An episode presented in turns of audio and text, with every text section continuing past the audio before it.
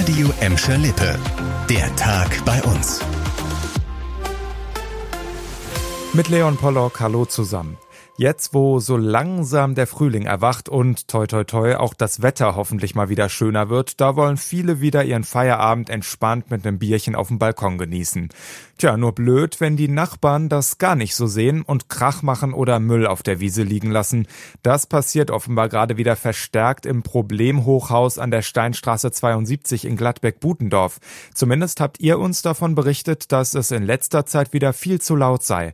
Unsere Reporterin Lena Klitzner war für euch vor Ort und hat sich ein Bild von der Lage in der Steinstraße gemacht, aber auch mit der Stadt und Polizei gesprochen. Laut einem Sprecher der Stadt würden Ordnungsamt und Polizei an der Steinstraße Straße regelmäßig kontrollieren. Im letzten Jahr wurde außerdem in der Zeit von März bis Juli an mehreren Tagen in der Woche ein Sicherheitsdienst eingesetzt. Ein erneuter Einsatz durch die Stadt sei aktuell nicht vorgesehen. Grund dafür seien die hohen Kosten. Außerdem hat die Stadt Ende 2021 eine Wohnung des Hochhauses angekauft. Diese soll bald renoviert und mit Sozialarbeitern besetzt werden. Die Polizei Recklinghausen berichtet auf unsere Anfrage nicht von gestiegenen Einsatzzahlen an der Adresse. Sie appelliert aber an die Anwohner, die Polizei zu rufen, falls nötig. Wenn Leute sich nicht so wirklich an die Regeln halten, dann kann das, haben wir gerade ja schon gehört, ziemlich nervig für die Nachbarn sein. Jetzt ist es aber natürlich schon noch ein Unterschied, ob mal der Müll nicht richtig getrennt wird oder ob ganze Parallelstrukturen entstehen, in denen nur das eigene Recht und Gesetz eine Rolle spielt und der Staat gar nichts zu sagen hat. So ist das bei vielen kriminellen Familienclans bei uns im Ruhrgebiet. NRW-Innenminister Reul hat heute mitgeteilt, dass die Zahl der Straftaten in diesem Bereich im vergangenen Jahr um knapp sechs Prozent zurückgegangen ist. Landesweit seien Vermögen von über 10 Millionen Euro beschlagnahmt worden. Das war laut Reul mehr als doppelt so viel wie im Jahr davor. Auch die Zahl der Haftbefehle gegen Mitglieder krimineller Clans habe sich verdoppelt. Seit zwei Jahren gibt es ein Netzwerk gegen Clankriminalität, das vor allem im Ruhrgebiet aktiv ist. Auch in Gladbeck, Bottrop und Gelsenkirchen hat es seitdem immer wieder Razzien und Festnahmen gegeben. Außerdem hat das Land ein Aussteigerprogramm für Clanmitglieder gestartet.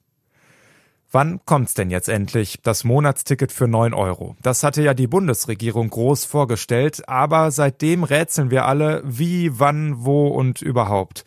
Jetzt gibt's zumindest ein kleines bisschen Klarheit, und zwar vom Verkehrsverbund Rhein-Ruhr mit Sitz in Gelsenkirchen.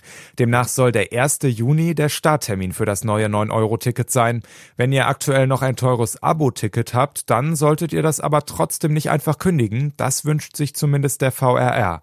Ein Sprecher hat uns gesagt, dass man aktuell nach Lösungen suche, um Abokunden nicht stärker zu belasten als alle anderen. Aber wie genau das aussehen soll, ja, ihr könnt's euch denken, dazu gibt's noch nichts Spruchreifes. Was würdet ihr mit mehr als 100 Kilogramm Cannabis machen? Genau diese Frage muss sich ein 57-Jähriger auf jeden Fall nicht mehr stellen, denn seine gigantische Cannabisplantage in Gelsenkirchen, die ist aufgeflogen. Heute stand der Mann vor dem Essener Landgericht. Die Plantage war im Oktober vergangenen Jahres in einem leerstehenden Möbelhaus entdeckt worden. Der 57-Jährige soll dort als eine Art Gärtner angestellt gewesen sein. Über 2600 Pflanzen wurden da sichergestellt, viele davon schon erntereif. Dafür immerhin Respekt, weil die meisten von uns, die scheitern ja in Sachen Pflege schon bei einer einzigen Zimmerpflanze aus dem Gartencenter. Das war der Tag bei uns im Radio und als Podcast. Aktuelle Nachrichten aus Gladbeck, Bottrop und Gelsenkirchen findet ihr jederzeit auf radioemscherlippe.de und in unserer App.